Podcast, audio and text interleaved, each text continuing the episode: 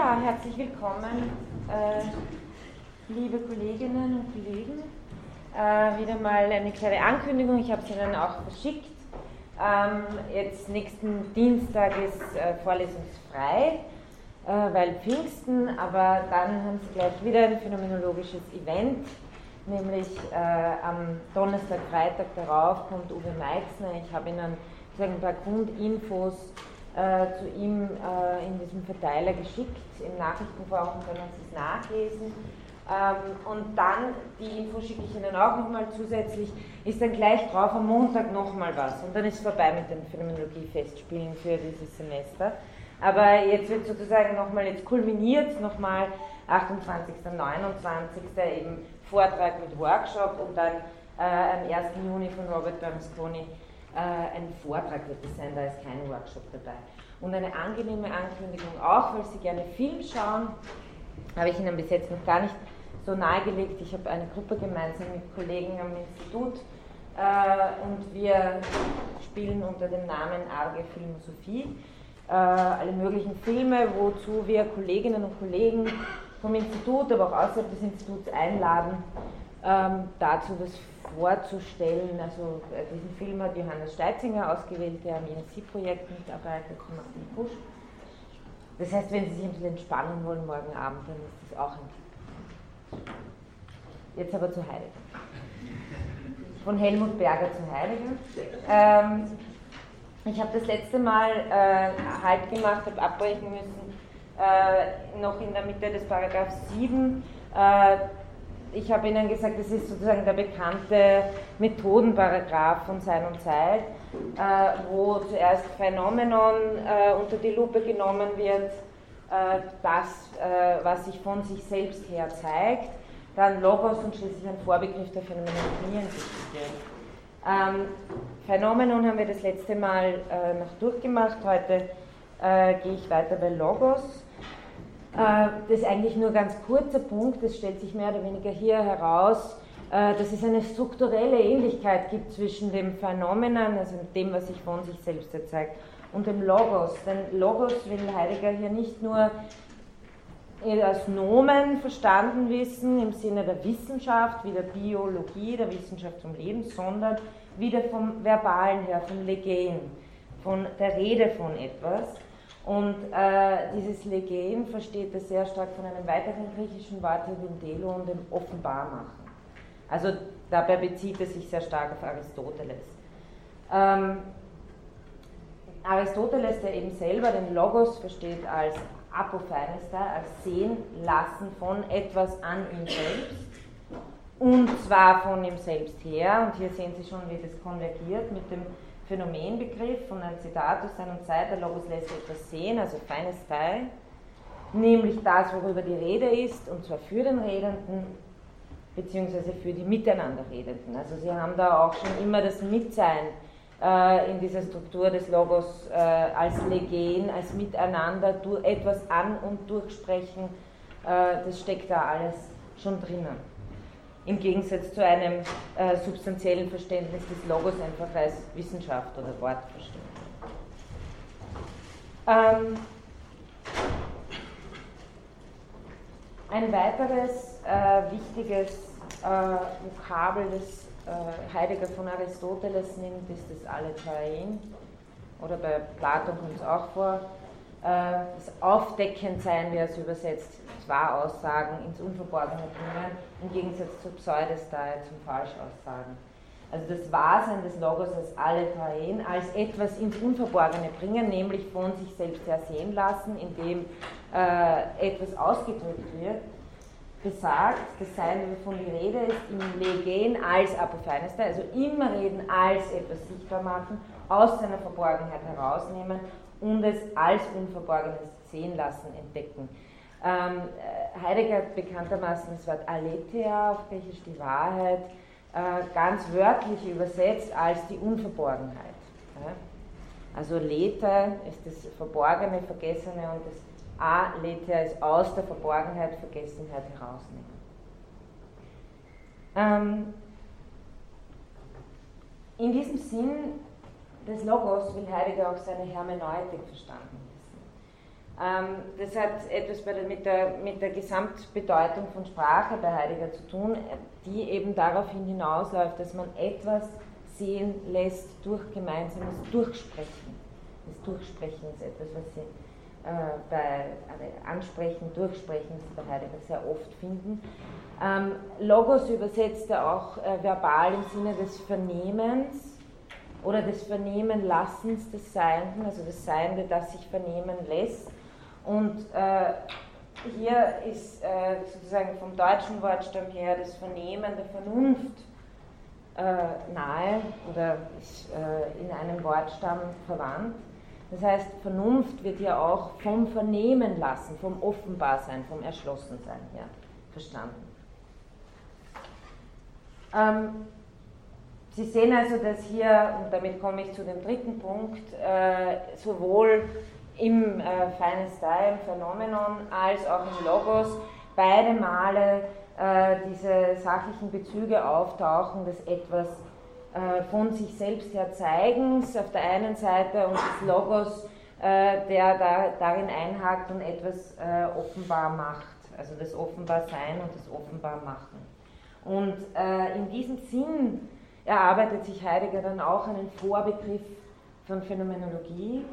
Also Phänomenologie ist Legend nach Phenomena. Ja, also hier haben Sie den Logos und das Phänomenon drinnen, das an ihm selbst offenbare, von ihm selbst her sehen lassen.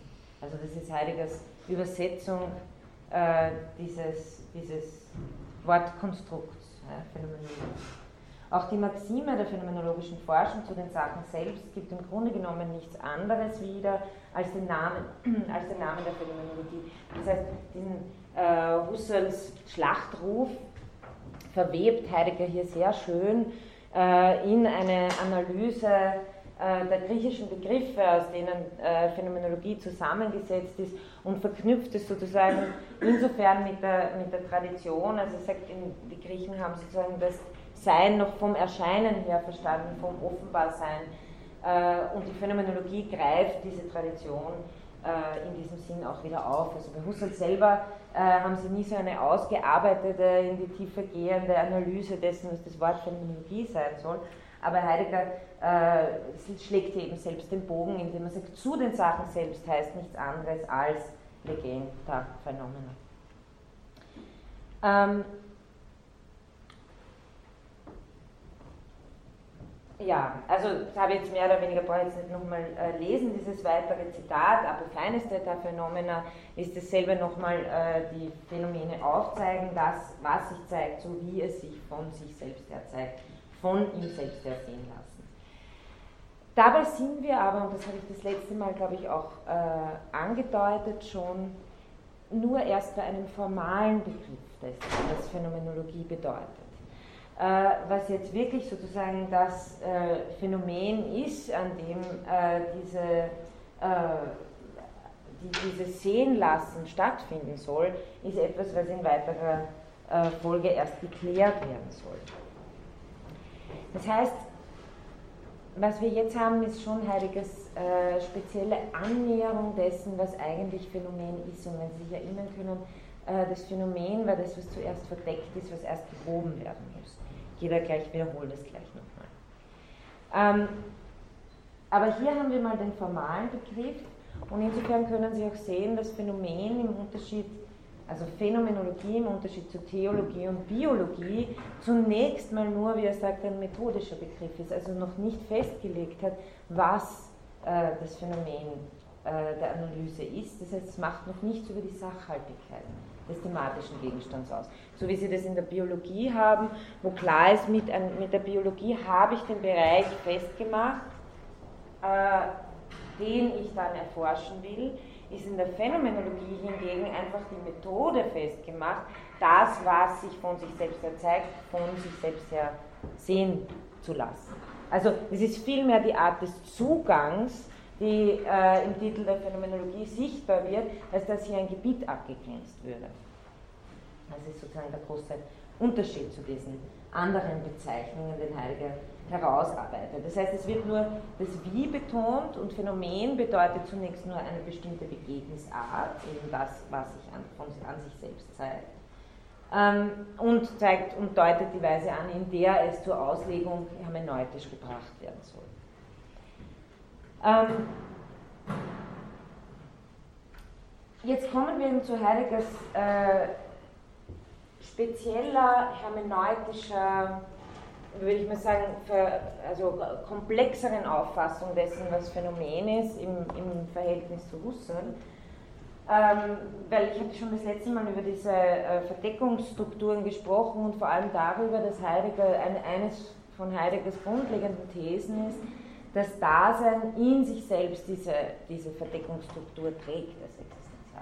Das haben wir in gewisser Weise auch bei Husserl gehabt, weil auch hier wir immer schon verschossen sind in die Gegenstände, in einer natürlichen Einstellung sind. Sie können es nicht ganz gleichsetzen. Die natürliche Einstellung und die Alltäglichkeit sind nicht, sind nicht äh, ist gleich dasselbe, nur aller Husserl und aller Heidegger. Äh, aber was schon, äh, was, was bei beiden insofern strukturell ähnlich ist, ist, dass hier eine Verdeckungstendenz besteht in Bezug darauf, äh, was das eigentlich Ermöglichende ist. Bei Husserl ist es eben das transzendentale Bewusstsein, das durch die natürliche Einstellung verdeckt wird, die Gegebenheitsweise der Gegenstände, die nicht sichtbar ist. Äh, bei Heidegger ist es die Seinsweise des Daseins, das sich missversteht äh, als Vorhandensein und dadurch sozusagen sein, seine, sein Erschlossensein selbst missversteht. Ähm, das heißt, was einem selbst aufgewiesen werden soll, also was Phänomen sein soll, kann zunächst verdeckt sein. Das haben wir auf der einen Seite gehabt durch die Strukturen der philosophischen, äh, ganzen Philosophiegeschichte, diese Verdeckung der Seinsfrage, die Verstellung der Seinsfrage und andererseits durch die Alltäglichkeit des Daseins. Also hier arbeiten die sozusagen beide äh, sehr unterschiedlichen äh, Stränge zusammen. Ähm, und äh, deswegen arbeitet sich äh, Heidegger jetzt zunächst mal äh, hermeneutisch da heran, was äh, Phänomen im eigentlichen Sinn ist. Das Phänomen der Möglichkeit nach ist es gerade nicht als Phänomen geben, sondern erst zu geben. Das heißt, es ist erst, und das ist schon, äh, macht schon den speziellen Charakter auch der hermeneutischen Phänomenologie Heideggers aus, dass sozusagen erst äh, Verdeckungen destruiert werden müssen, um sozusagen zu einem Phänomen überhaupt zu gelangen. Ähm, deswegen bestimmt Heidegger die Phänomenologie so, dass sie als Forschung die Arbeit des freilebenden Sehenlassens ist, im Sinne des methodisch geleiteten Abbaus der Verdeckung. Äh, da können Sie alle möglichen Arten äh, von äh, Verdeckungen haben, unentdeckt sein, Verschüttung, Verstellung durch die Tradition, notwendige Verstellung äh, durch die Alltäglichkeit, das vergleicht man mit ganz transzendentalem Schein, ähm, oder die Möglichkeit der Versteinerung äh, des Entdeckten, also auch durch die Tradition gewisse Begriffe einfach so, zum Beispiel im Sein nur substanziell zu verstehen und nicht vom Verbalsinn her und so weiter. Und in diesem Sinn äh, betrachtet Heidegger die phänomenologische Arbeit, alle diese Verstellungen, Verdeckungen auf, äh, also flüssig zu machen, ihnen entgegenzuwirken etc. Insofern äh, nennt er das Verdecktsein den Gegenbegriff zum Phänomen. Und äh, insofern sind auch die Verdeckungen sozusagen gerade das nächste Thema der phänomenologischen Betrachtung. Und hier haben Sie eben, was so charakteristisch ist für Heideggers Phänomenbegriff, ist, dass er das was Phänomen sein kann, ist zunächst und zumeist verdeckt. Also in der Alltäglichkeit des Daseins ist zunächst und zumeist das, was Phänomen sein kann, verdeckt, beziehungsweise bekannt in einer Weise, die auch verdeckend ist.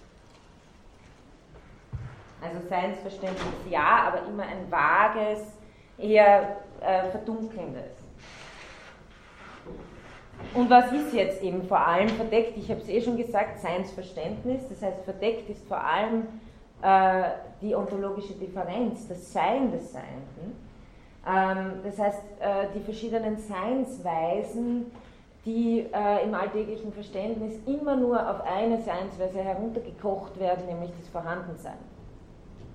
Das heißt, verdeckt ist vor allem eben diese, das Sein des Seienden, also die Vollzugsdimension ist verdeckt, Phänomenologie, wer sagt, ist Zugangsart zu dem und die Auswirkung und Bestimmungsart dessen, was Thema der Ontologie werden soll. Und hier nochmal, aus diesem Grund weil eben das Sein des Sein das ist, was zunächst und zumeist verdeckt ist, kann Ontologie nur als Phänomenologie betrieben werden. Jetzt nochmal ganz stark in diesem äh, methodischen Sinn.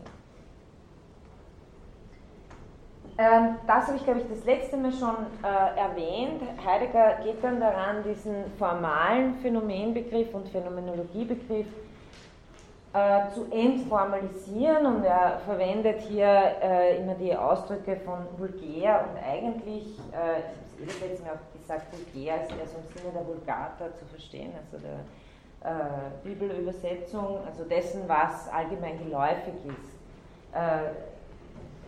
Äh, insofern ist ein vulgäres Phänomen das, was direkt zugänglich ist, also das, was äh, Kant zum Beispiel als das Empirische bezeichnen würde, ähm, oder was Husserl als das in der natürlichen Einstellung gegebene bezeichnen würde, also den Gegenstand selbst. Ähm, die Gegebenheitsweise des Gegenstands ist ungefähr gleich die Seinsweise des Gegenstandes, ist etwas, was zunächst und meist verdeckt ist. Das heißt, auch hier äh, sind sie sich noch äh, sehr ähnlich.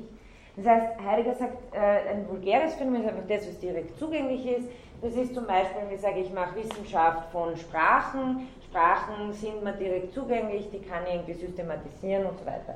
Also alles, äh, womit wir auch, äh, wo wir ähm, direkt Zugängliches haben, davon können wir Wissenschaften bilden, können die Gebiete abgrenzen und können dann dran rangehen. Phänomenologie, wie Sie sehen, wie es entwickelt hat, ähm, ist gleichzeitig was Umfassenderes wie auch Komplexeres. Hier müssen wir uns erst methodisch den Zugang äh, erarbeiten. Da geht es nicht darum, einfach irgendwas abzugrenzen, was eh da ist, sondern da geht es darum, Strukturen der Existenz zunächst mal zu heben. Das heißt, äh, was ist das eigentliche Phänomen? Was ist sozusagen dem Wesen nach äh, unbedingt äh, Bedarf einer ausdrücklichen Ausweisung? Und ihr sagt, offenbar solches, was sich zunächst und zumeist gerade nicht zeigt. Ja, das ist das Thema äh, der Phänomenologie, was gegenüber dem, was sich zunächst und meist zeigt, verborgen ist, aber zugleich etwas ist, was wesenhaft zu dem, was sich zunächst und zumeist, zunächst und zumeist ist immer dieses, äh, die, die, die Formel für die Alltäglichkeit, was sich in der Alltäglichkeit zeigt, was zu diesem gehört, und zwar so, dass es seinen Sinn und Grund ausmacht. Also Sie sehen hier auf der einen Seite schon dieser Anspruch, äh, Fundamentalontologie zu betreiben, so nennt Heidegger das, ja. ja. Also um die Frage nach dem Sein stellen zu können, müssen wir zuerst die Frage nach, dem, nach der Seinsweise des Seins verstehenden Seienden stellen, ist gleich Dasein. Sonst können wir überhaupt nicht die Seinsfrage stellen, weil Sein ist nur demjenigen, dem Seinsverstehenden offen.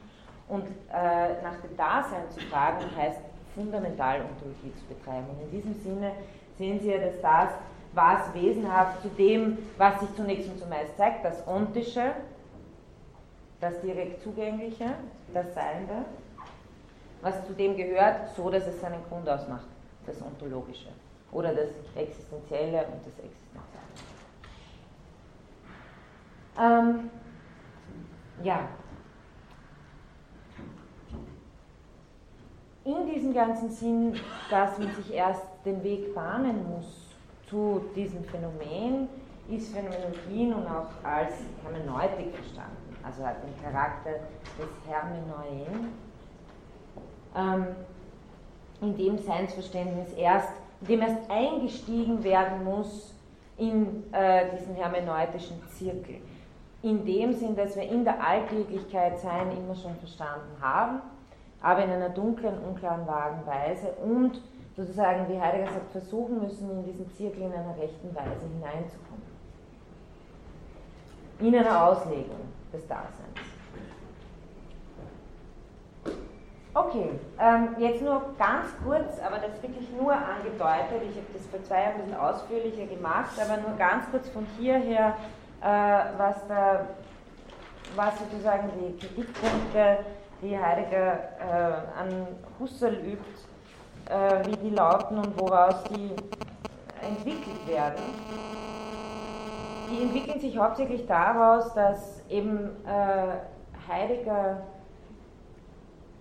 das eigentliche Phänomen als etwas anderes betrachtet als Husserl. wenn man so will. Also das, worum es eigentlich geht, was man zu heben hat. Ja? Äh, für, und, und, entwickelt wird es genau, wenn Sie es interessiert, wenn Sie es nachlesen möchten, in diesen Paragraphen 10 bis 14 oder 15, glaube ich, in den Prolegomena, ähm, wo äh, Heidegger das äh, anspricht, das ist hier dieses thematische Feld der Phänomenologie, was es zu heben gilt, ist natürlich auf der einen Seite die Intentionalität, aber ähm, und wie gesagt, das ist ja noch ähnlich formal, das ist bei Husserl genauso verborgen ist, bei Husserl über die Intentionalität des transzendentalen Bewusstseins. Und Heideggers Kritik setzt jetzt da an, dass er sagt, äh, Husserl fragt nicht nach der Seinsweise des Intentionalen. Also Husserl würde sozusagen nach den äh, von der Tradition vorgegebenen, von ihm nicht destruierten, von ihm nicht hermeneutisch befragten Vorverständnissen ausgehen, die ihm die Intentionalität unter der Hand wieder zu etwas anderem äh, verkommen lassen, nämlich wieder im Subjekt-Objekt-Verhältnis. Und dementsprechend will Heidegger Intentionalität radikal erfassen. Das heißt, Husserl äh, fast, also versäumt, die Seinsfrage zu stellen, Frage nach der Seinsweise des Intentionalen, die ihn darauf führen hätte müssen, dass das Intentionale oder äh, sozusagen das Seiende, das Intentionale eine andere Seinsweise hat als das Vorhandene. Stattdessen macht er was? Er spricht von einer eigenen Seinsregion, nämlich Seinsregion vom Bewusstsein im Gegensatz zum Real. Und ähm, letztendlich unter der Hand wird ihm das Bewusstsein wieder zu etwas Vorhandenem. Das ist Heideggers Vorwurf ungefähr. Ja? Ähm, die, der, der, weitere Vorwurf, der da natürlich drinnen steckt, ist sozusagen diese, dieser wissenschaftliche Anspruch, den, den Husserl immer, immer hatte. Ähm, Sie sehen sie auch in dem Zitat von Heidegger, es geht, die Absicht geht auf die äh, Entdeckung einer neuen wissenschaftlichen Domäne. Diese neue Region wird bezeichnet als die der reinen Erlebnisse, des reinen Bewusstseins, äh, der Abstand mit seinen reinen Korrelaten, Region des reinen Ich. Diese Region ist ein neues Objektgebiet, und, wie Husserl sagt, eine prinzipiell eigenartige Seinsregion, eine spezifisch phänomenologische Region. Also äh, Heidegger würde sagen, da äh, wird regionale Ontologie betrieben mit einem ganz bestimmten ontologischen Vorverständnis und das verdeckt sozusagen, was äh, Existenz eigentlich ist. Also in diese Richtung geht die, die Kritik äh, Heideggers ähm, bei gleichzeitig einem sehr differenzierten Verständnis von äh, Husserls kartesianischem Erbe.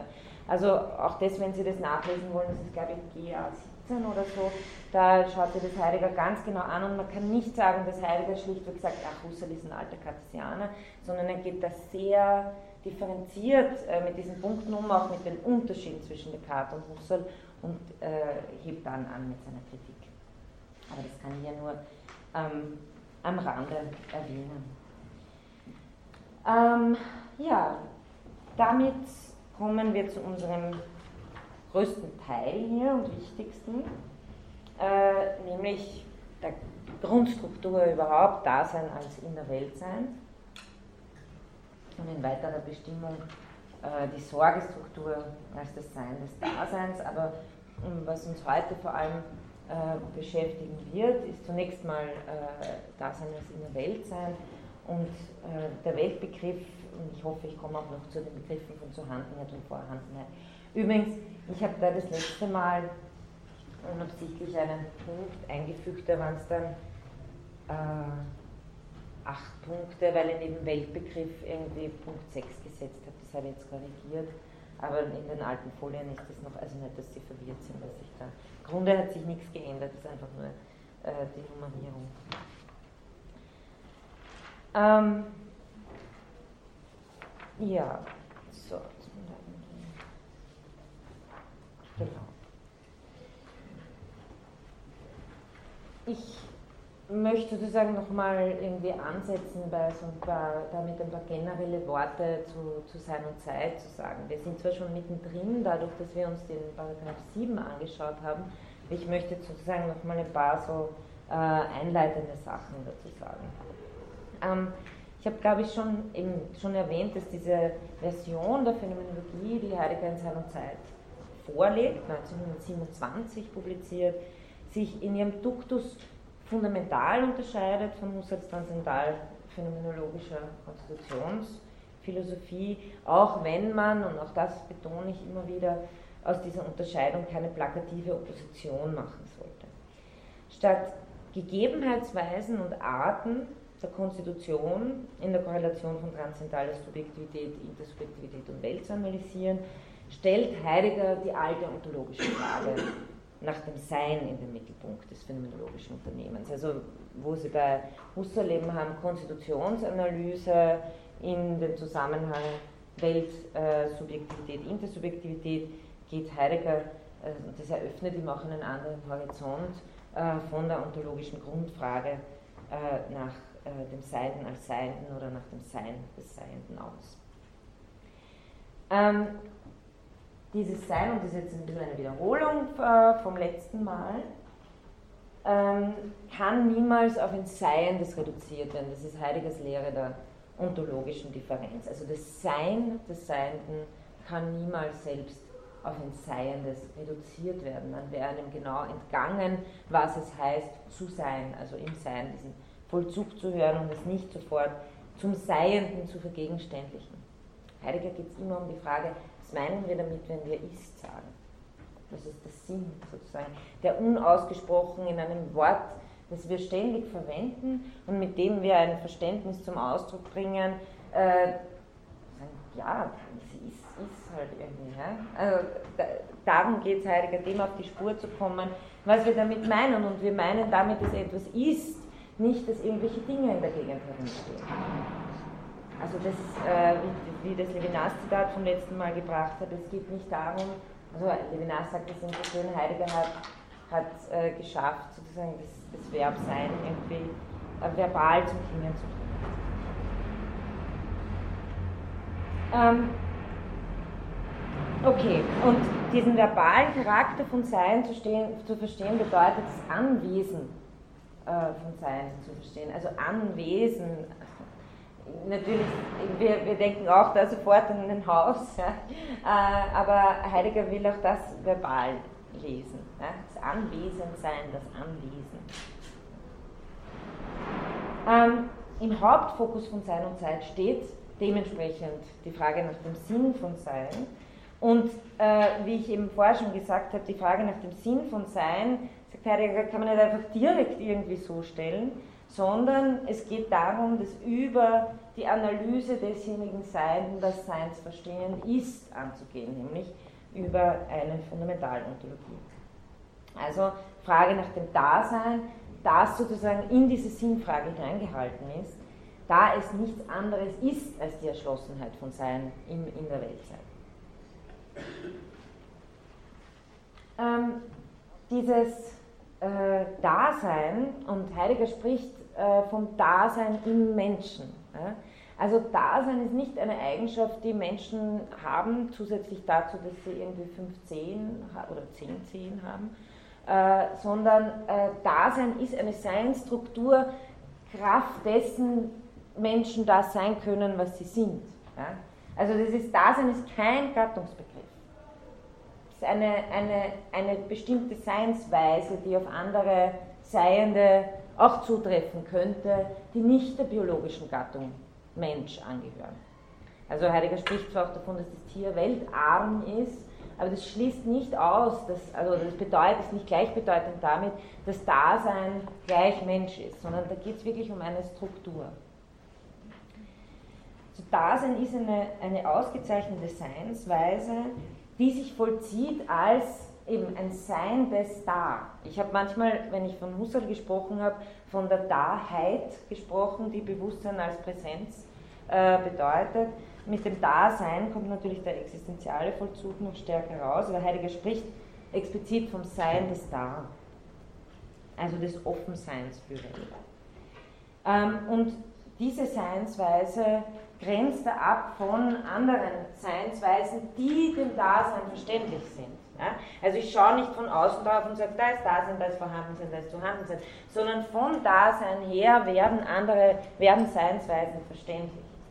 Und äh, das, was wir zunächst und zumeist aus der äh, wofür wir uns selbst halten, ist eben pures Vorhandensein, was kein Sein, das da ist.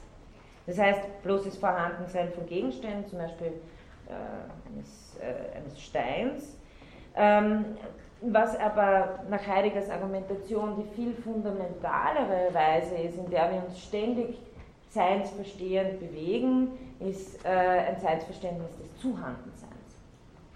Zu dem komme ich heute noch, nämlich dem Zuhandensein von Gebrauchsgegenständen, vom Zeug, wie er das nennt. Und Bleistift, Handy und so weiter. Aber nicht nur. Das heißt, wir gehen sozusagen mit der ganzen Natur um wie mit äh, Zeug. Das heißt, in unserem alltäglichen Eingelassensein in die Welt sind wir zunächst in ein Zuhandensein eingelassen und dann erst baut sich darauf ein Verständnis von Vorhandensein auf. Auf diese Genesis äh, komme ich noch zu sprechen. Ähm, man könnte also sagen, dass Dasein schon so etwas wie eine Neufassung von Husserls Bewusstsein ist mit ganz anderen Weichenstellungen, ganz anderen Voraussetzungen. Ich denke, Sie sehen irgendwie die Parallelen, äh, dass, hier ein, dass es hier um einen Vollzug geht, der nicht auf ein Objekt in der Welt zu reduzieren ist. Das haben Sie analog mit Seinsweisen nicht zu verwechseln, vorhanden sein mit Dasein. Aber doch, es gibt hier ganz andere Weichenstellungen durch die ontologische Frage. Ähm, und es geht auch nicht um regionale Ontologien, Sie haben das vorher in dem Zitat das, äh, diese Kritik herausgehört, sondern es geht um fundamentale Ontologie. Und hier haben Sie eine, ein kleines äh, Zitat, ähm, wo Heidegger in einem Brief an Husserl schreibt, äh, 1927, da haben Sie sich, glaube ich, schon ein bisschen verkracht. Ähm, der konkrete Mensch ist als solcher, weil Sie können sich erinnern, bei Husserl haben wir gehabt den Unterschied zwischen äh, mundaner Subjektivität und transzendentaler Subjektivität. Und äh, bei Husserl geht es sozusagen immer zwischen diesen konstituierenden und konstituierten. Ähm, der, der, konkrete Mensch, sagt Heidegger, ist als solcher, als Sein, das nie eine weltlich reale Tatsache. Weil der Mensch nie nur vorhanden ist, sondern existiert. Also äh, mit diesem äh, Heideggers äh, Einwand ist es, dass sozusagen mit diesem konstituierend, konstituiert äh, missversteht sich äh, der konstituierte Mensch als äh, etwas Vorhandenes. Ähm, jetzt kleine Fußnote dazu, das schreibt auch Waldenfels in seiner Einführung und ist auch, äh, glaube ich, äh, allgemein bekannt. Die gegenseitige Rezeption von Heidegger und Husserl ist äh, eine Geschichte voller Missverständnisse. Einerseits, auf der, einerseits absichtlichen Missverständnissen, andererseits naiven, wobei das erste eher für Heidegger gilt und das andere eher für Husserl. Ähm, beide, wie Wallenfeld schreibt, sind für ihre Anstrengungen teilweise blind gewesen. Husserl sieht, Husserl hat Sein und Zeit gelesen, war zu Tode enttäuscht, weil Husserl sieht äh, in Sein und Zeit einen transzendentalen Anthropologismus. Ja? Also, weil für ihn äh, sozusagen der, der, der Versuch, dass man äh, dem transzendental konstituierenden Bewusstsein noch eine bestimmte Seinsweise zuschreibt, Konstituierendes und Konstituiertes vermengt. Äh, also Sie haben ja genau, äh, Husserl missversteht einfach, dass äh, Heidegger hier keinen Anthropologismus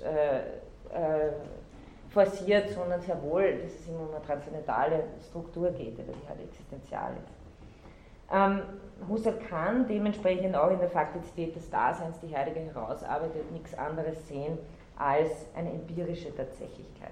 Also Heidegger geht es natürlich aber um eine Struktur des Existierens. Also genauso wie Sie auf der einen Seite, wie ich meine, schon sehr viele absichtliche Missverständnisse haben, wo Heidegger sich äh, aus seiner, ja, also einfach sich von seinem Lehrer distanzieren wollte, um so zu sagen, haben Sie auf der anderen Seite, äh, auch bei Husserl, äh, hatte der nicht sehr viele Möglichkeiten, diesen, diesen Turn irgendwie von Heidegger gut mitverstehen zu können oder zu wollen. Ähm, ein, ein, nächster Punkt hier noch, der äh, für Sein und Zeit äh, wichtig ist. Ähm, die Strukturmomente, in denen Dasein beschrieben werden soll, äh, nennen sich bei Heidegger die sogenannten Existenzialien. Das habe ich das letzte Mal äh, schon angesprochen und man kann sagen, dass äh, diese äh, Konzeption der Existenzialien der große Gegenentwurf gegen die kantischen Kategorien sind, beziehungsweise dass damit auch eine gewisse Genesis verbunden ist Und Heidegger sagt, Kategorien kann es nur geben, weil es Existenzialien gibt. Ja?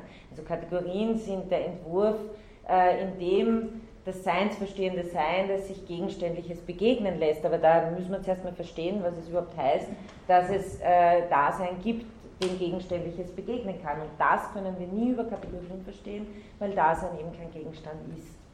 Das heißt, die Existenzialien können Sie analogisieren ähm, mit dem, was Kant unter Kategorien versucht zu verstehen, die Gegenständlichkeit des Gegenstandes, die Existenzialität der Existenz haben Sie Ihnen äh, Existenzialien gegeben. Und hier geht es eben nicht um ein Was, hier geht es nicht um einen Gegenstand, sondern hier sagt Heidegger, hier geht es um ein Wer des Daseins. Warum? Es geht hier nicht darum, dass wir auf irgendwas draufschauen äh, und Wesensbestimmungen machen oder Gegenständlichkeiten des Gegenstands äh, strukturell festmachen, sondern ein existenzial oder ein, ein wesentlicher Punkt der Seinsweise des Daseins ist, dass es ihm in seinem Sein immer um dieses Sein selbst geht. Also immer eine in, in seinem Vollzug immer eine Rückbezüglichkeit, immer eine Selbstbezüglichkeit gibt. Es geht eben um ein Wer. Es geht hier um jemand, der jemeinig seine Existenz vollzieht. Zu dem sage ich gleich ähm, in Bezug auf den Paragraphen 9 hier noch etwas. Äh, man kann diese Existenzialien natürlich quasi transzendental verstehen. Ähm, Insofern ist sozusagen das Existenzial, ist das Ontologische auf der ontologischen Ebene und die Strukturen des Daseins bzw. des Seins betreffend, wohingegen, das wiederhole ich auch noch vom letzten Mal, existenziell und ontisch das konkrete Dasein oder Sein der betreffend bedeutet. Ähm, ja, also das. Äh, aha. Na, da sind wir noch ähm, dass äh, sozusagen diese Existenzialien der Gegenentwurf zu den kantischen Kategorien sind, habe ich Ihnen schon äh, äh, gesagt. Was auch wichtig ist, ich glaube, ich habe es auch schon erwähnt, ist, dass Sie Existenzialien nicht als Eigenschaften verstehen. Ja? Also, wenn es zum Beispiel heißt, ein Existen das Grundexistenzial-Dasein als in der Welt sein, ja, das tut das Dasein halt manchmal und manchmal tut es das nicht. Nein, also es geht nicht um Eigenschaften, die irgendwelchen fertigen äh, Individuen, Subjekten oder sonst was zukommen, die halt jetzt auch nur Eigenschaften haben der Existenz, weil dann sind sie bei nichts anderem als wieder beim Gegenstandsverständnis, dem sie verschiedene propositionale Gehalte zusprechen, sondern äh, es geht um Strukturen äh, des Vollzugs oder wie das auch in dem äh, Heidegger Handbuch, sage ich gerne was dazu, formuliert wird von Thomas Rentsch, ist, dass äh, Existenzialien Form und Möglichkeitsbedingungen komplexer Lebensvollzüge sind. Also insofern geht es auch um ein Wer des Daseins. Heidegger ähm, will äh, diese Existenzialien gewinnen äh, aus der Alltäglichkeit, also aus diesem zunächst und zumeist. Das heißt, ähm, aus einer vorgängigen Erschlossenheit, die auf der einen Seite natürlich noch nicht ontologisch ins Reine gekommen ist, es ist keine volle Bewusstsein, Bewusstsein dieser Strukturen, äh, aber die Bedingung der Möglichkeit ist, äh, in, inwiefern uns Sein überhaupt erschlossen ist. Also bitte nicht missverstehen, wenn so manchmal pejorative Begriffe kommen, wie dass die Alltäglichkeit in, in, die Uneigentlichkeit sei und so weiter. Und eigentlich ist man nur im entschlossenen Vorlauf, im Tod und so weiter und so weiter die Alltäglichkeit in ihrer ganzen Uneigentlichkeit ist die Basis, von der aus Seinsverständnis äh, immer schon sagen, äh, äh, sich vollzieht. Das heißt, die Alltäglichkeit ist weder was, was wir loswerden wollen in der Heideggerschen Analyse, noch ist sie was, äh, durch das man irgendwie äh, hindurch geht und dann hinter sich hat, sondern es ist sozusagen diese der, der äh, Grund, aus dem heraus Eigentlichkeit dann möglich wird. Ja. Sie wollten sagen? Nein.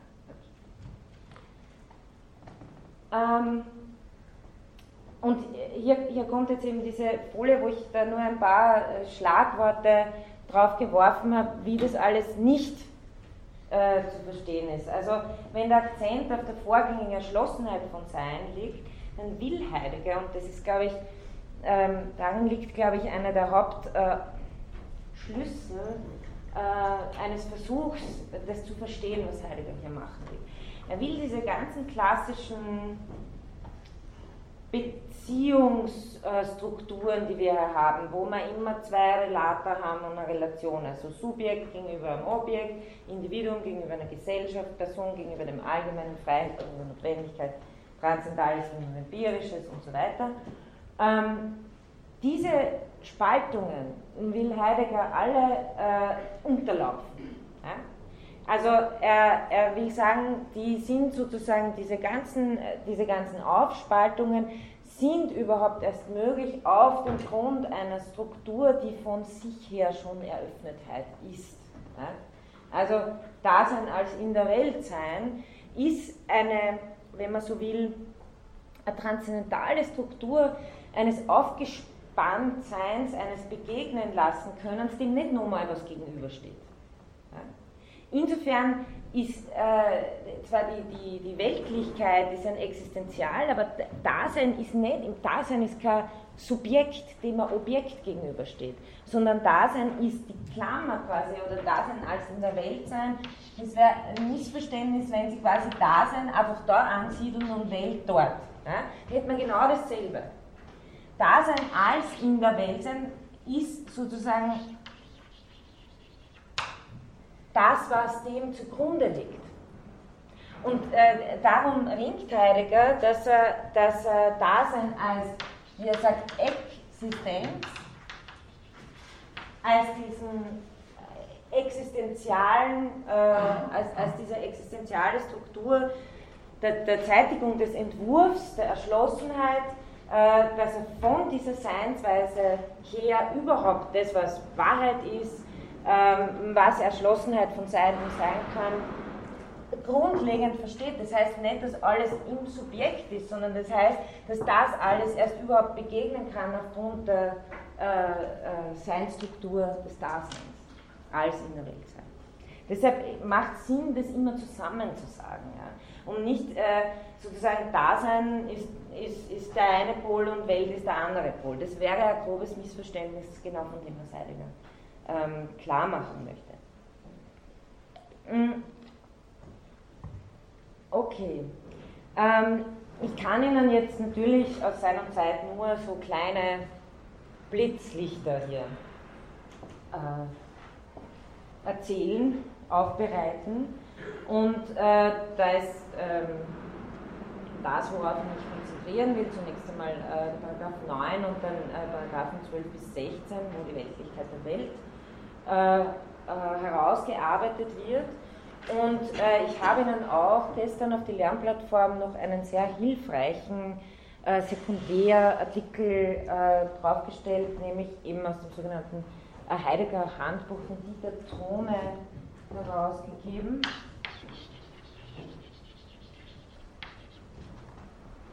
Sehen Sie eh alles, weil ich die Literatur, also weil ich sozusagen die erste Seite, glaube ich, auch mit ähm, mitgescannt habe.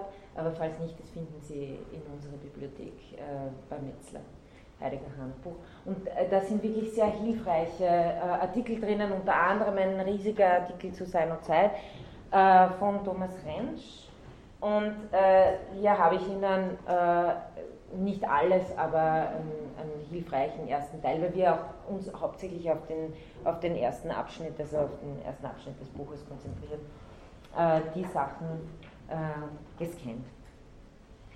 Ähm, ja, also ähm, dieser erste Abschnitt beschäftigt sich eben hauptsächlich mit diesen Alltags- und Praxisanalysen, wo Heidegger sagt, es geht jetzt mal darum, dass wir zunächst, dass wir überhaupt verstehen, äh, was es heißt, äh, ein alltäglich dunkles, vages Seinsverständnis zu haben, nämlich, äh, das macht er in seinen Alltags- und Praxisanalysen, in diesen Zeitanalysen und der, äh, Entschuldigung, Zeuganalysen. Und der zweite Abschnitt äh, beschäftigt sich dann nochmal viel eingehender, den thematisiere ich hier nicht, äh, mit Dasein und Zeitlichkeit.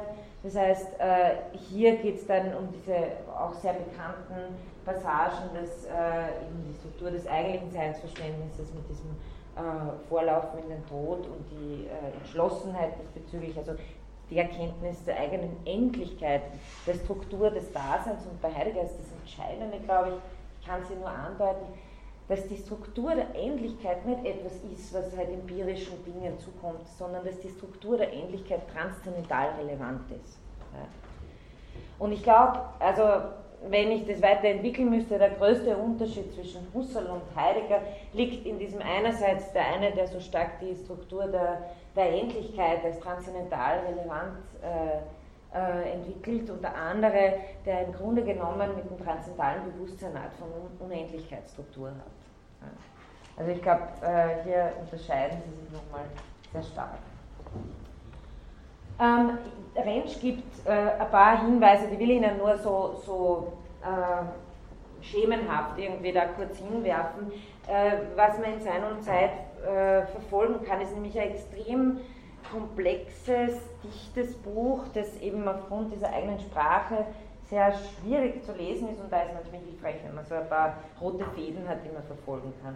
Er erwähnt da eben, und das führt er genauer aus in dem Artikel, fünf verschiedene Quellen äh, und Schichten. Ontologie, Metaphysik ist klar, Phänomenologie auch, dann Transzendentalphilosophie, insofern hier um, äh, um äh, sofern es hier um Ermöglichungsstrukturen geht, Bedingung der Möglichkeit.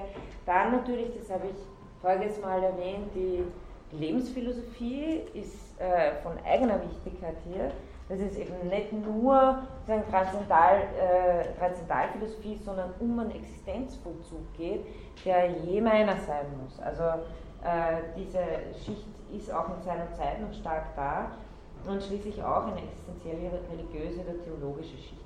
Da verweise ich am besten auf den Artikel von Rentsch, der äh, erläutert das ganz gut. Dann äh,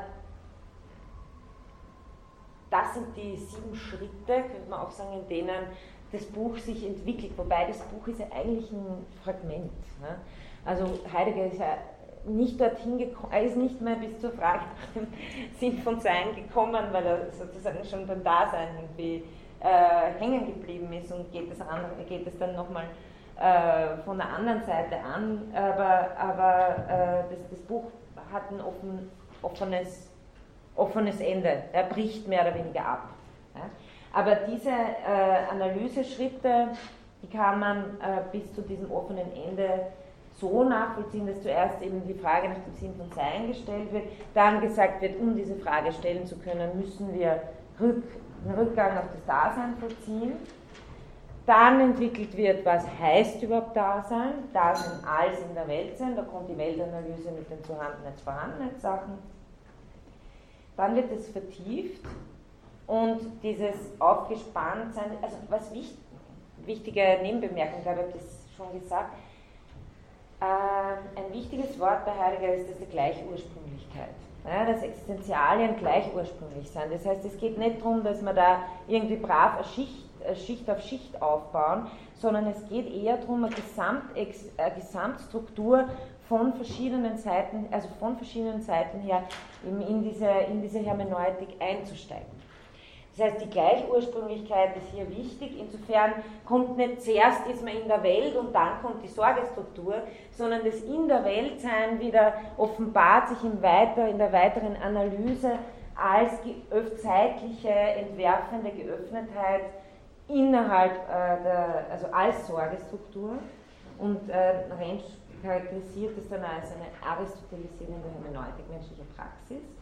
Und mit der Sorgestruktur, mit, dem, mit der Entwurfsstruktur, mit äh, äh, äh Dasein ist, ein, ist Projektsein sozusagen, ist, ist, ist Entwurfsein, geht es dann noch stärker hinein in die Zeitlichkeit, Endlichkeit, Sein zum Tode. Dann zur Geschichtlichkeit und äh, der, der, letzte, das letzte, der letzte argumentative Teil ist dann sozusagen, dass diese Art von Zeitlichkeit, äh, die Funda das ist wieder ähnlich wie, wie bei Husserl, dass die äh, Zeitlichkeit im Sinne der, des inneren Zeitbewusstseins heißt es bei Husserl, bei Heidegger ist die, die, ekstatische Zeitlichkeit, die ursprüngliche Zeit ist, von der her Weltzeit überhaupt erst möglich ist. Also das nur so, damit Sie ungefähr eine Ahnung haben, weil wir uns ja nur ein paar, paar Rosinen vom Anfang her rauspicken, ähm, was sozusagen das große Projekt hier ist. Ähm, zuletzt äh, als, als diese Vorbemerkung, bevor ich in den Paragraph 9 einsteige, äh, gibt es auch so Fundamentaldifferenzen, die sich durchziehen durch das ganze Buch, also klarerweise die äh, ontologische Differenz zwischen Sein und Seienden, die Differenz von Kategorien und Existenzialen. Es wird immer wieder darum gehen, und das werden wir gleich sehen in den Weltanalysen, dass man äh, zum Beispiel In-Sein nicht kategorial versteht, sondern existenzial. Also In-Sein nicht als, wie Heidegger sagt, das Kleid, das im Kasten hängt, sondern In-Sein als einen Existenzvollzug. Das heißt, da wir zunächst und zumeist Dinge aus dem Kategorialen, aus dem Vorhandensein verstehen, geht es darum, sich ein existenziales Verständnis zu erarbeiten. Das heißt, von dieser Differenz lebt es auch sehr stark. Dann natürlich existenzielle und existenziale Ebene, konkret und theoretisch reflektiert. Und schließlich äh, die äh, berühmt-berüchtigte Unterscheidung von Eigentlichkeit und Uneigentlichkeit. Also durchschnittliche Handlungsweisen, Alltäglichkeit und äh, Eigentlichkeit, sozusagen das Selbst in den, in, ins Verständnis der eigenen äh, Existenzstruktur zu treten.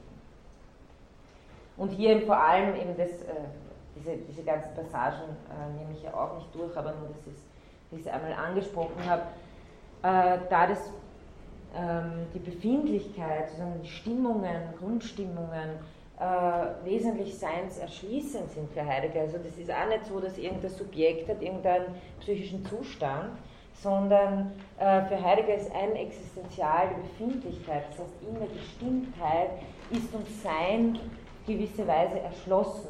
Und Heidegger hat da halt vor allem eben das Beispiel der Angst, aber eben auch, ähm, ich hatte im Seminarfall gehabt in einer Vorlesung, dann äh, das Beispiel der tiefen Langeweile, ja, wodurch uns äh, ähm, Sein auf gewisse Weise erschlossen ist. Also das ist, macht einen ganz eigenartigen und ganz besonderen Zugang äh, von Heidegger aus, dass er etwas, was man sonst unter äh, Kategorie Emotionalität im Gegensatz zu Verstand oder so einfach als Feeling ein bisschen abqualifizieren, jetzt geht es mir irgendwie so, dass er sagt, na na, gerade an diesen Gestimmtheiten und auch das äh, neutral wissenschaftlich sein ist eine bestimmte Gestimmtheit, in der uns in gewisser Weise Seines und Sein begegnet. Das heißt, äh, es gibt nichts, was nicht gestimmt ist. Wenn ich besonders neutral gestimmt bin, nämlich gar nicht gestimmt, bin ich natürlich in gewisser Weise gestimmt. Das heißt, äh, Heidegger macht hier klar, dass Verstehen immer gestimmt sein heißt und in gewissen Grundstimmungen oder Extremsituationen wie der Angst kommt das, was normalerweise verdeckt wird, nämlich die Seinstruktur äh, der Existenz zu Darlehen. Okay, damit ähm, komme ich zum Paragraphen 9, das Thema der Analytik des Daseins, das ist ein zentraler Paragraph und hier haben Sie schon auch ein äh, zentrales Zitat. Das Seiende, dessen Analyse zur Aufgabe steht, sind wir je selbst. Also erste Personenperspektive. Ja? Wir schauen nicht auf irgendwas drauf, sondern auch hier die Berücksichtigung dessen, dass das, was es zu analysieren gilt, um überhaupt die Frage nach dem Sinn von Sein stellen zu können, nicht irgendein Sein das ist, sondern je meines.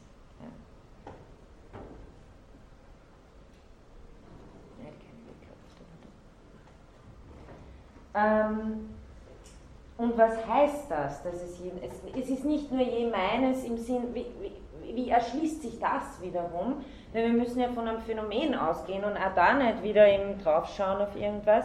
Es erschließt sich auf der Weise, dass mir mein Selbstsein oder mein Selbstverhältnis in meinem Seinsvollzug je erschlossen ist.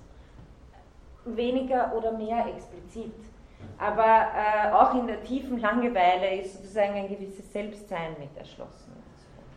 Das heißt, im, im Sein des Seienden, im Sein, das wir jeweils je äh, als Einzelne vollziehen, verhält sich Dasein zu seinem Sein.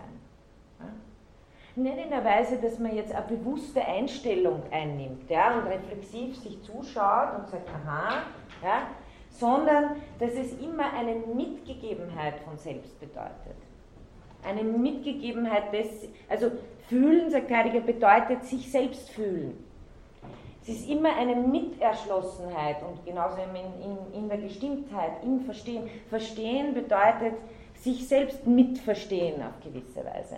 Und Heidegger meint es nicht in einer expliziten oder reflektierten Weise, sondern eher in einer Art von äh, präreflexiven Selbsterschlossenheit, die im Vollzug des, äh, der Existenz als je meiner, und deswegen ist sie je meine, weil, mir immer, weil ich mir immer je selbst erschlossen bin im Vollzug, äh, Sartre oder Husserl würden da wahrscheinlich eins zu eins zustimmen, also in dieser präreflexiven Selbsterschlossenheit, ähm, die Heidegger so stark macht, die man als Merkmal sozusagen von, also in der Debatte der, der Philosophie des Geistes, wäre die phänomenologische Position überhaupt zu sagen, das ist das Merkmal von Bewusstsein, wenn Heidegger sich von dem Begriff selbst distanziert. Ähm, was ergibt sich daraus? Einerseits äh, der Vorrang der Existenz vor der Essentia, also der Vorrang des Dasseins vor dem Dasein.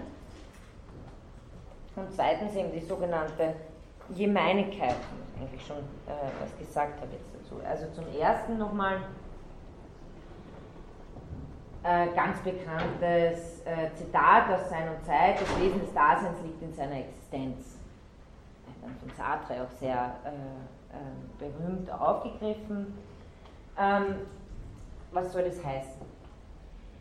Ähm, Existentia der Überlieferung nach ist eben das Dasein, also man kann nach Thomas von Aquin zum Beispiel fragen, es ist eigentlich aristotelisch zu sagen, äh, äh, äh, quid est, ja? oder an sit, also quid est, was ist etwas und an sit, man kann fragen, ob es sei. Ja? Die Antwort auf das eine wird sein, quid est, was ist es, die Wahrheit, die Essentia. Die Frage, darauf, ob es sei, wird sein, ja, es ist die Existenz. Das heißt, es sind zwei Grund, äh, Sie können auch sagen, so sein und das sein. Ja? Also ein je einzelnes, das existiert, das immer in Hinblick genommen ist äh, darauf, dass es von einer bestimmten Art ist und so weiter. Also es ist ähm, sozusagen klassische Ontologie. Und äh, natürlich äh, hat man das Wesen, wenn man nach dem Wesen des Menschen fragt, dann äh, kann man sich alles Mögliche überlegen, was jetzt die Essenz des Menschen sein soll. Ähm, Heideggers sehr raffinierte Antwort ist, äh, das Wesen des Daseins liegt in seinem Vollzug. Ja? Das heißt, äh, er, er holt sozusagen die Frage nach der, nach der Wahrheit genau dadurch ein, dass er sagt, wir können das Wahrsein nur bestimmen, wenn wir sozusagen äh, auf, zu etwas an, an, an distanzierten, also distanzierte Betrachtungsweise haben und auf etwas schauen wie auf ein Objekt oder sowas, kann man Wesensverhältnisse anschauen. Aber das Wesen der Existenz, die die je meinige ist, kann nur im existenziellen Vollzug liegen. Ähm, natürlich kann man Existenzstrukturen ausmachen, die Existenzialien, aber äh, das ist sozusagen ein, ein, die, die, ganz äh, existenzphilosophisch äh, bedeutende Umkehr äh, dessen, nicht mehr von einem Wesen des Menschen zu sprechen, sondern sagen, das Wesen, das, das Dasein ist keine Individuation eines Wesens, das wäre ja die klassische Position. Es gibt ein Wesen des Menschen und wir alle sind halt einzelne sind halt Vereinzelungen davon und die Existenzphilosophie dreht es um und sagt, aus der Vereinzelung her kann überhaupt erst begreifen, was Wesen ist. Ähm, aber natürlich die Existentia, was Existentia das Sein bedeutet, ist nach Heidegger auch missverstanden worden als Vorhandensein, äh, weshalb es gilt, eben besonders äh, an diesem Begriff zu arbeiten und Existenz äh, als Vollzug und als Seinsbestimmungen des Daseins zu verstehen.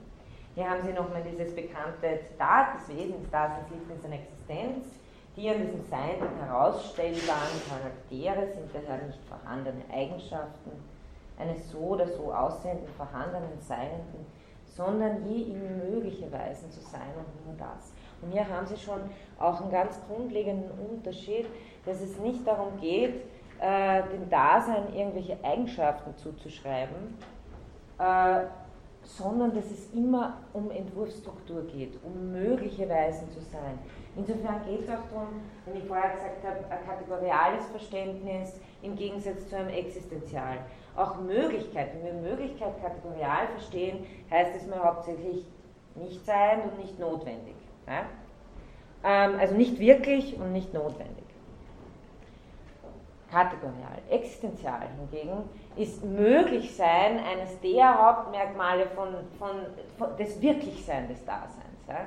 Also Dasein lebt immer in Entwurfsstrukturen, ist, äh, ist sozusagen äh, wirklich in seinem Möglichsein. Das heißt, hier, hier entwickelt Heidegger ein ganz anderes Verständnis, indem er von der Existenz her denkt und nicht vom Kategorialen.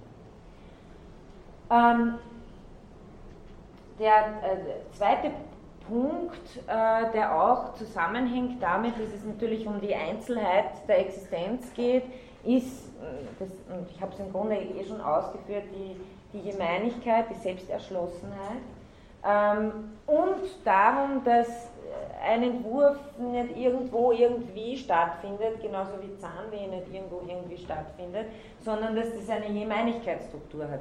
Und auch damit, mit, mit der Entwurfsstruktur, ist wieder nicht gemeint, dass wir sagen, okay, und morgen gehe ich ins Kino oder ich werde Präsidentin von Amerika oder sonst irgendwas. Ja?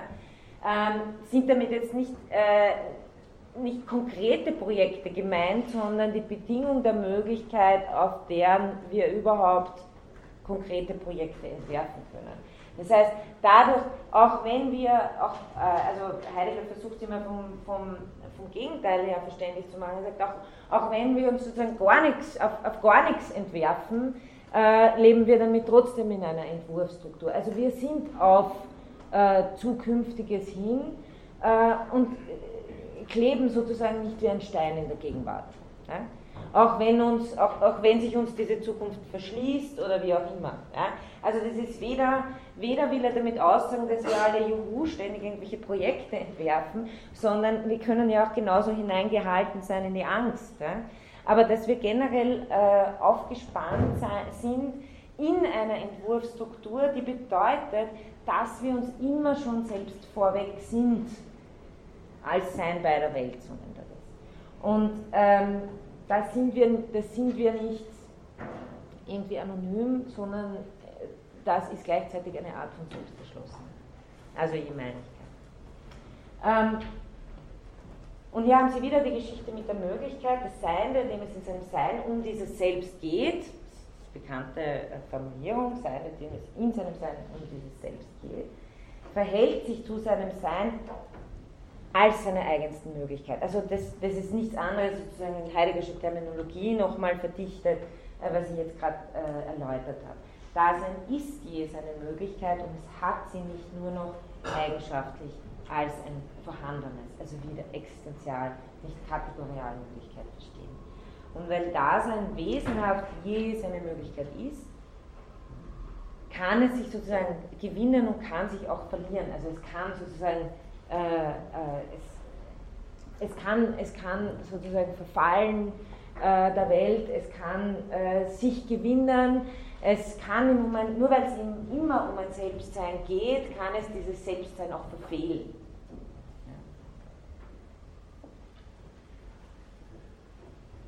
Ähm,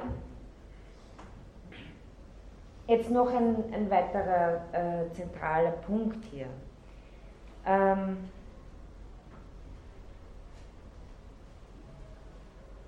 Ich das übersprungen habe. Ja, vielleicht, äh, das passt eh auch dazu, dieses Zitat. Ähm, ich habe das jetzt eh schon angedeutet, aber vielleicht um es nochmal expliziter zu machen. Heidegger versteht das Innerweltsein des Daseins sozusagen als, als, als, eine, als eine Bewegungsstruktur eines sich Vorwegseins und gleichzeitig Seins bei. Also ich, ich kann es nicht besser machen, sozusagen, als es dieses sich Vorwegsein, das ein Sein bei ist. Es ist insofern eine Eröffnetheit auch, also Sein bei der Welt, aber ein, Selbst, ein Selbsterschlossensein, das will ich sagen. Ja. Das heißt, Sie haben äh, bei Heidegger auch diese Struktur von zwei ähm, Begriffen, die Sie wahrscheinlich kennen, nämlich Geworfenheit und Entwurf. Ja? Also ich habe jetzt sehr viel vom Entwurf gesprochen, kaum noch von der Geworfenheit. Ähm, Geworfenheit ist sozusagen einerseits dieser, dieser Aspekt der Endlichkeit, sich nicht selbst erschaffen zu haben und auf der anderen Seite auch sich nicht aussuchen zu können, entwerfend zu sein oder nicht. Sartre hat das runterkondensiert auf den Satz, wir sind verurteilt dazu, frei zu sein. Ähm, äh, bei Heidegger ist es vielleicht sogar noch weniger pathetisch, es ist einfach, äh, wir sind äh, in einer bestimmten Faktizität, äh, ist uns aufgegeben, je diese Existenz zu führen. Also insofern sind wir immer geworfener Entwurf. Heidegger zieht das so zusammen, diese Struktur.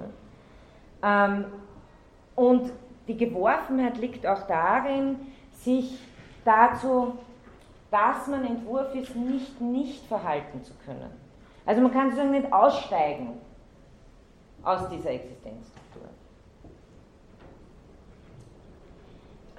Auf der anderen Seite bedeutet diese Geworfenheit, die andere Seite der Medaille auch immer Möglichkeit, sich immer schon auf dieses Sein zu verstehen und sich in Bezug auf sein Sein verstehen zu entwerfen.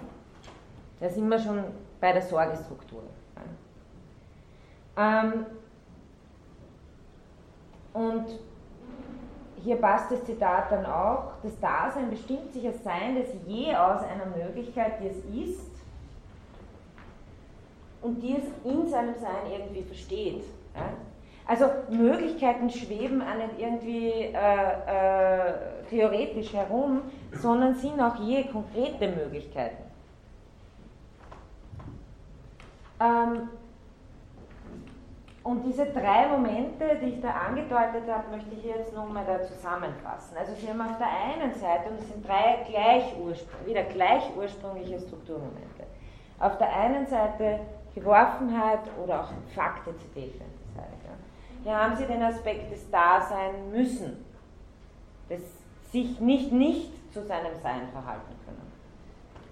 Und weniger ist damit sozusagen äh, die, äh, mit Faktizität irgendwas wie eine faktische Geburt gemeint, sondern eher die Struktur äh, der Endlichkeit, die sich auch in unserer Anfänglichkeit ausdrückt, nämlich sich nicht selbst gewählt zu haben, sondern immer schon in dieser Struktur der Wahl des Entwurfs stehen zu müssen und sich auch dadurch, dazu nicht nicht verhalten zu können.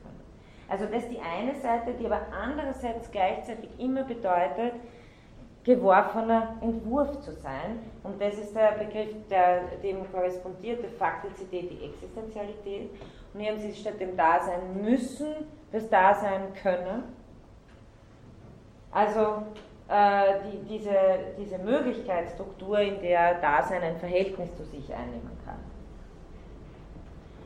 Und schließlich die, äh, das dritte Moment, dadurch, dass es hier äh, Selbstverhältnis, Entwurf bedeutet, kann es sich auch verfehlen.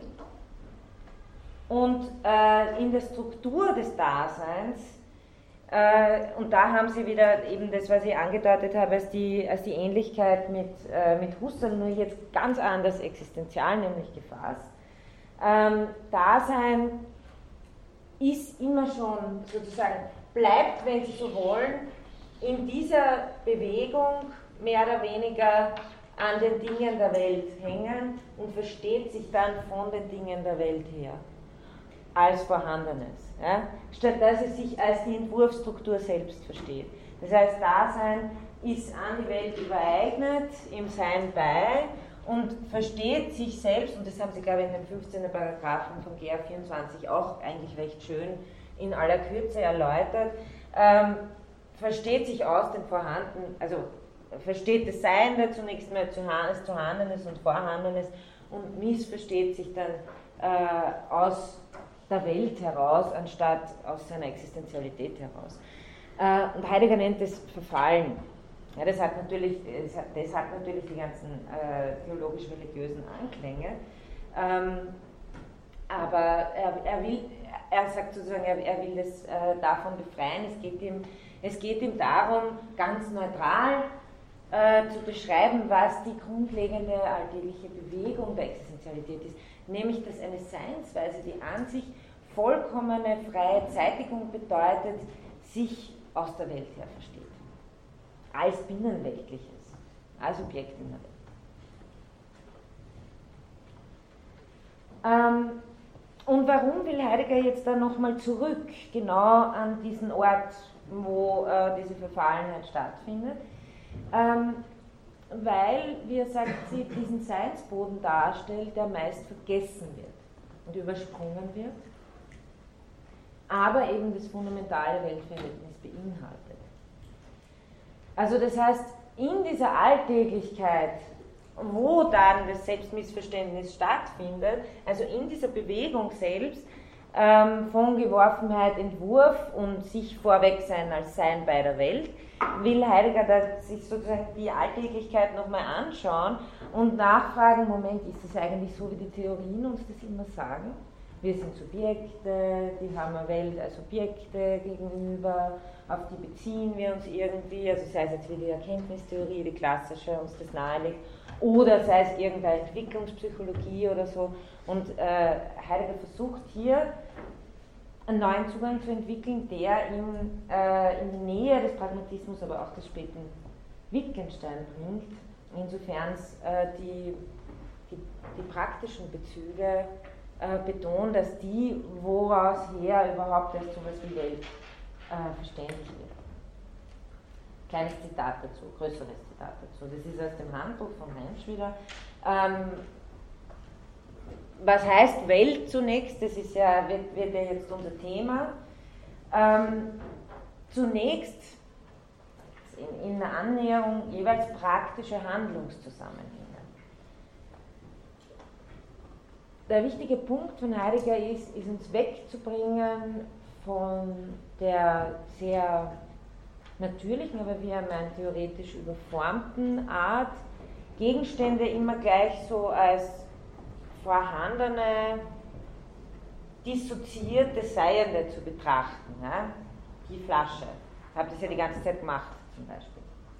Ähm, indem ich über die Flasche rede in der Vorlesung und wir alle ganz spannend irgendwie da drauf schauen und uns die Gegebenheitswerte des Gegenstandes überlegen, sagt Heidegger, haben wir die, die äh, uneigentlichste äh, Gegebenheitsweise dieser Flasche, die es überhaupt nur gibt.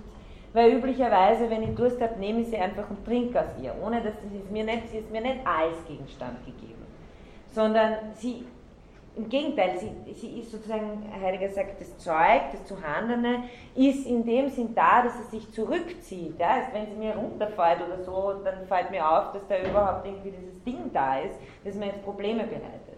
Das heißt, äh, zunächst und zumeist gehen wir ganz anders oder sind wir ganz anders äh, in der Welt und ist uns Sein das ganz anders erschlossen, als dass wir irgendwelche Gegenstände haben, denen wir uns theoretisch zuwenden und dann sagen, ah, hier ist Wasser drin, ich kann Wasser trinken, ich mache jetzt auch. Also wir haben keine, wir haben sozusagen keine, keine äh, roboterartigen Algorithmen, die irgendwie zuerst Vorhandenheit bestimmen, dann weitere Urteile fällen, sondern wir sind leiblich praktisch in die Welt verwoben. Und Welt bedeutet zunächst einmal innerhalb dieses Ganzen, äh, bedeutet auch gleichzeitig Seinsverständnis äh, äh, und, und äh, Seinserschlossenheit in einer ganz basalen Weise.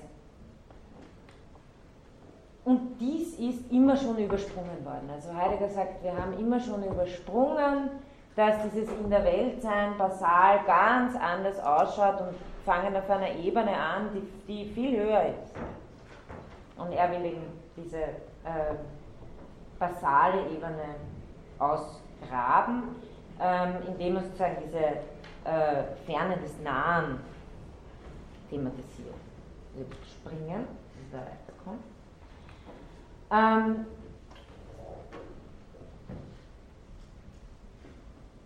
ja, das heißt, äh, wie, wie sollen wir uns dem annähern äh, in der Analytik des Daseins, in einer Auslegung und Auffassung des In?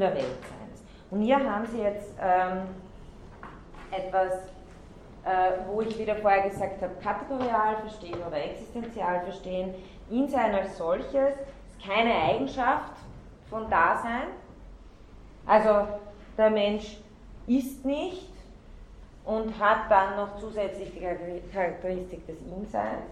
Äh, er hängt doch nicht in der Welt wie das Kleid im Schrank oder steht dort irgendwie wie äh, irgendein Ding in einer Schachtel, sondern das Insein ist als Vollzug, als Wohnen, als Innern, als Vertrautsein mit verstanden. Also Innern äh, ist die äh, germanische Wurzel, die Heidegger da ausgrabt, ob das biologisch jetzt stimmt oder nicht, steht auf einem anderen Blatt, mag schon stimmen, aber worum es ihm geht, ist das Insein hier, das ist erst, perspektivisch verstehen müssen als ein Vertrautsein mit ein Wohnen in und nicht Drittpersonal sozusagen draufschauend, das eine hängt in dem anderen. Also sein, in seines Existenzial ist nicht wie das Wasser im Glas und das Kleid äh, im Schrank. Ähm, genau. Also äh, In-Sein eben erst perspektivisch verstehen und äh, In-Sein ist weiter ausgelegt, was heißt dieses In-Sein, Vertrautsein mit, heißt bei den Dingen der Welt sein. Also das Sein bei, sagt Heidegger, ist ein Existenzial, das im In-Sein fundiert ist. Ein Sein bei der Welt und ein in ihr Aufgehen. Also das ist ähnlich wie Husserls in die Gegenstände verschossen sein, nur es ist praktischer, wenn Sie so wollen. Ähm, dieses In-Sein äh, ist Voraussetzung des Begegnen lassen Könnens. Dasein ist eben nicht neben, äh, also nicht bei den Gegenständen, wie äh, der Tisch neben dem Sessel steht, sagt Heidegger, sondern äh, dieses In-Sein ist immer schon ein äh, Erschlossenhaben und auch das Beisein. Das heißt, der Stuhl, wie er da entwickelt in diesem Paragraphen, kann dem Tisch nicht begegnen. In diesem Sinn sind Stuhl und Tisch weltlos. Ja? Sie können sich nicht berühren. Wenn wir sagen, Tisch und Stuhl berühren einander, dann sprechen wir eigentlich äh, aus der, aus der äh, Daseinsperspektive heraus, für das in seiner Sein bei immer ein Erschlossensein Sein bei heißt, äh, die die äh, Gegenstände erschlossen haben, in der Welt aufgehen können, ihnen begegnen können. Also mit dem Dasein ist sozusagen sowas wie Welt entdeckt, aus dem her ihm etwas begegnen kann.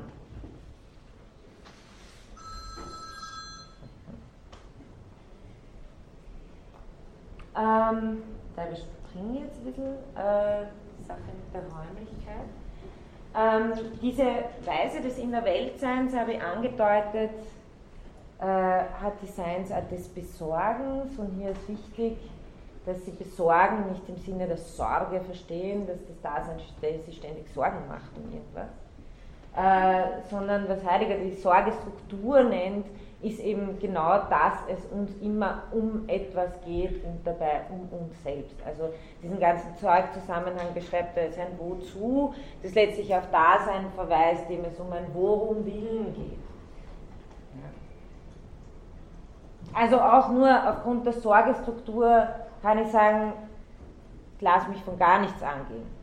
Also hier wieder, es geht um eine Struktur, die sowohl in der positiven wie auch in der ablehnenden Weise ausgefüllt werden kann. Aber sie kann nur deshalb, man kann sie deshalb sich negativ darauf beziehen, weil diese Struktur überhaupt da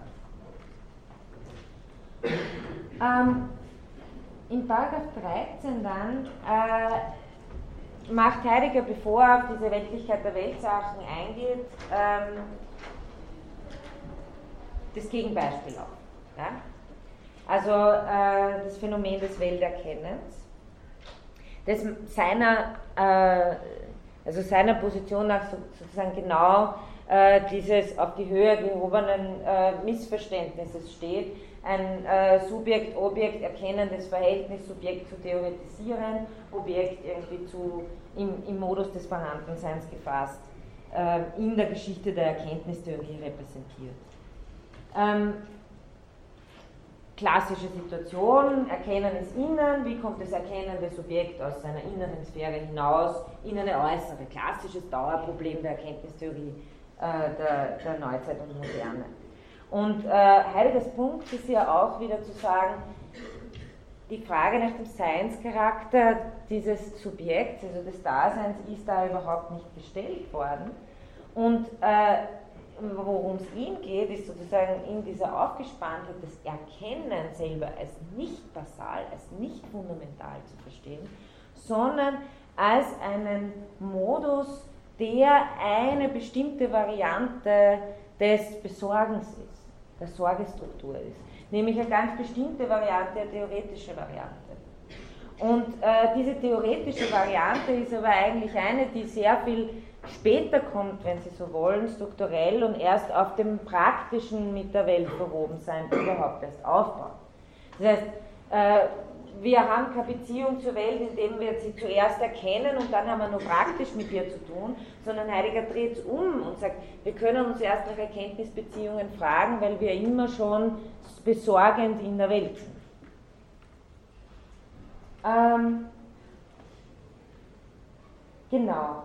Äh, er sagt, wie immer diese Innensphäre ausgelegt wird, ähm, und sofern man sich fragt, inwieweit sozusagen das, also das Subjekt äh, zu einer Transzendenz kommt, ähm, zeigt an, dass man das Erkennen problematisch findet, ohne zu erklärt, geklärt zu haben, was Erkennen überhaupt sei. Das heißt, das habe ich das letzte Mal ja schon angerissen, ähm, in diesem Paragraph 15c, vor allem äh, in den Grundproblemen der Phänomenologie, äh, erwähnt, also führt das Heidegger noch äh, ganz schön aus, dass er selber, dass es nicht darum geht zu sagen, da ist Subjekt, da ist Objekt und wie kommen die zusammen, sondern Dasein selbst als Transzendenz zu verstehen. Ähm,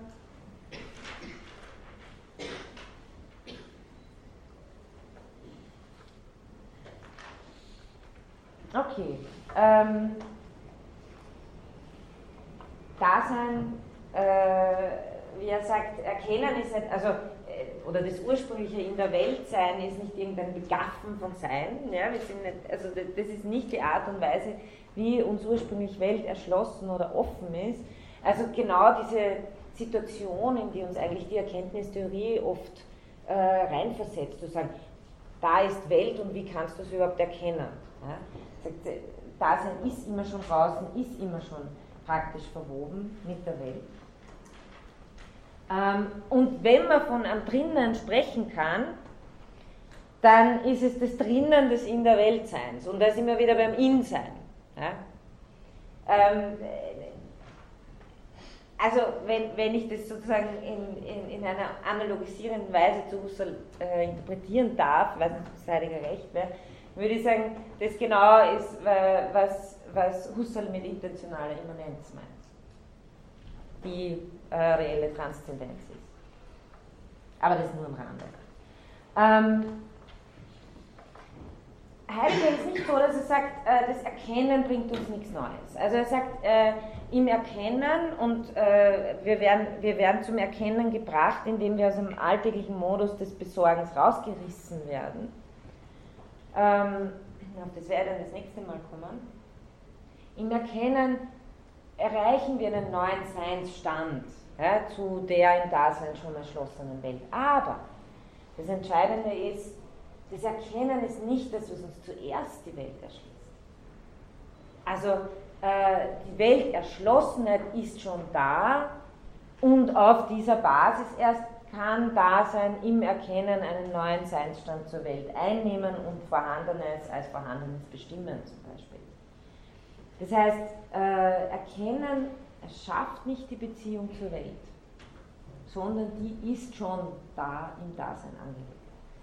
Insofern ist Erkennen ein fundierter Modus des Daseins.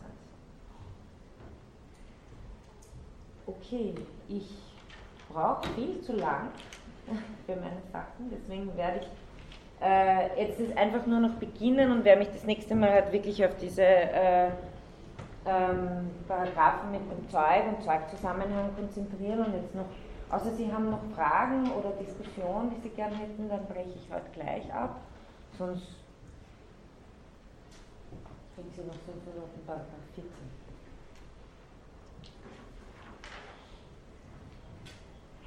Soweit, ja? Was heißt genau Struktur?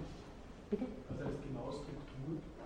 Wenn man sagt, Dasein als ja, das ist, also ich meine, das ist halt keine, keine, keine empirische Konkretheit. Ja? Wie wenn Sie sagen, wenn Sie, Sie hilft vielleicht, das irgendwie äh, zu, zu, äh, zu analogisieren mit Kant. Ja? Ähm, wenn Sie sagen, ein konkreter Gegenstand ist die Flasche, aber äh, wenn Sie sagen, die, äh, der Zusammenhang der Kausalität ist eine Struktur, in der Gegenständigkeit gegeben wird. So ist ja die konkrete Flasche in kausalen Zusammenhängen. Immer auch, aber wenn ich nur von der Struktur spreche, dann spreche ich von der Kausalität als einer Kategorie von Gegenständen. Also ist der Unterschied sozusagen zwischen empirisch und transzendental. Und Heidegger verwendet wirklich sehr gern das Wort Struktur. Ja. ja. Ich habe nur eine die Frage, ähm, wie wäre aus interkulturellen Perspektive, nachdem sich Heidegger ja sehr, sehr stark auf die deutsche Sprache mhm. stützt, wie wenige andere, wie mhm. sind die Übersetzungen, vor allem die, die germanischen Sprachen, ist es eh gut oder überschätzt man da vielleicht auch die schwierige deutsche Sprache und wie wäre die Rezeption mhm. außerhalb von Europa? Mhm. Also Sie meinen die Übersetzungen von seiner Zeit? Ja, mhm. ja naja, ähm, also vor allem im asiatischen Raum gibt es ja eine ganz starke Heidegger-Rezeption. Ich weiß nicht, ob wir Kollegen da haben. Wir haben ja auch einige äh, Kollegen hier aus, aus China, ich kenne ein paar Kollegen aus Japan auch, ähm, die immer wieder auch berichten, wie stark die Auseinandersetzung jetzt noch ist. Ähm, das ist schon sehr früh aufgegriffen worden. Auch dadurch, ich meine, es ist bis jetzt wahrscheinlich noch nicht so klar geworden in den Ausführungen, aber man kann schon Parallelen zur buddhistischen Philosophie ziehen, äh, mit dem, äh, was Heidegger macht, mit dieser reinen Vollzugsstruktur, die Subjekt-Objekt-Pol auflöst. Also da gibt es Philosophen wie Nishida oder so, die von reiner Erfahrung sprechen, die sehr viel dann anfangen konnten damit. Ne? Äh, und das ist nur sozusagen die Spitze des Eisbergs. Das heißt, ähm, in, in diesem Raum, um einen zu nennen, fällt sozusagen diese, äh, eigentlich erstaunlich, diese, diese Sprach, äh, sagen wir mal, Akrobatik Heideggers auf erstaunlich fruchtbaren Boden und man bemüht sich sehr, ich kann natürlich nicht beurteilen, wie die Übersetzungen sind auf Japanisch oder Chinesisch, aber er bemüht sich sehr, sozusagen von den eigenen Traditionen sozusagen selbst nochmal das mitzunehmen. Und Heidegger es gibt sozusagen so einen späten Dialog auch äh, mit dem asiatischen Denken. Äh, Heidegger betont da zwar, dass er sozusagen so sehr auf die Destruktion der abendländischen Metaphysikgeschichte eingeschossen ist, dass ihm das jetzt irgendwie ähm, sozusagen, er, er konnte sich wahrscheinlich weniger darauf einlassen, als das rezipiert worden ist. Aber das, es passt ja sozusagen dieser ganze Ansatz der Hermeneutik noch gar nicht so schlecht zu dem Problem, das wir im Übersetzen haben.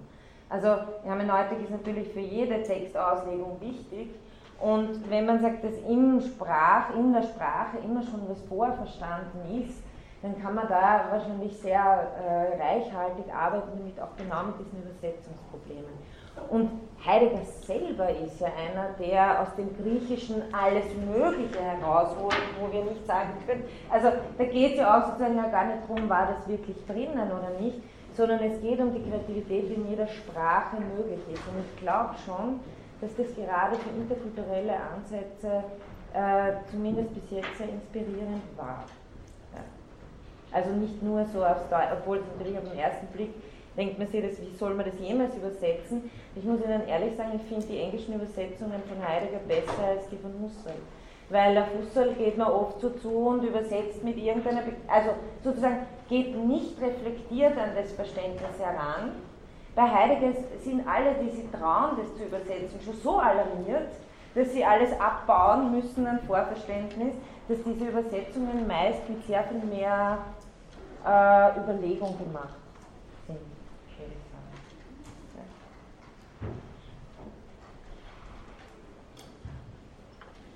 Okay, dann äh, wünsche ich Ihnen einen schönen Abend und nächste Woche frei.